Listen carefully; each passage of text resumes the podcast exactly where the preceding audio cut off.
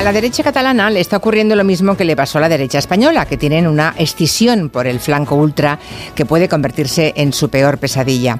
Al partido de Puigdemont se le ha revelado e independizado un sector perfectamente homologable a Vox.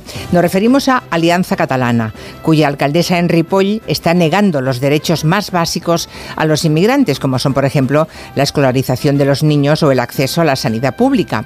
¿Que cómo lo hace? Pues poniéndoles trabas para empadronarse. Y sin empadronamiento no hay tarjeta sanitaria ni colegios. Silvia Orriols, así se llama, actúa de forma desacomplejada, sacando pecho de su xenofobia en las redes sociales, con un mensaje en catalán en el que puede leerse, por ejemplo, Pobrecitos, por mi culpa tienen que pagarse el jarabe. ¿No lo veis que vienen aquí a vivir del cuento mientras vosotros os levantáis a las 5 de la mañana para ir a trabajar?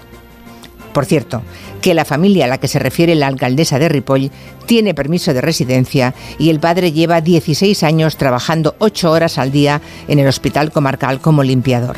La ley exige que se empadrone a los residentes, pero la señora Oriol se la pasa por el forro.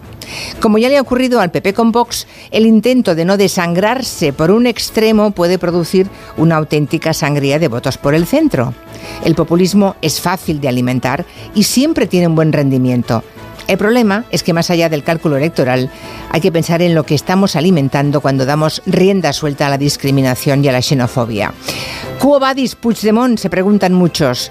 ¿Para qué quieren las competencias en inmigración? ¿Para seguir a Silvia Oriols? De eso versa hoy el tiempo de gabinete. ¿Le ha ocurrido a la derecha nacionalista catalana lo que a la derecha nacionalista española con Vox? ¿Qué consecuencias puede tener que la derecha catalana compre ese marco?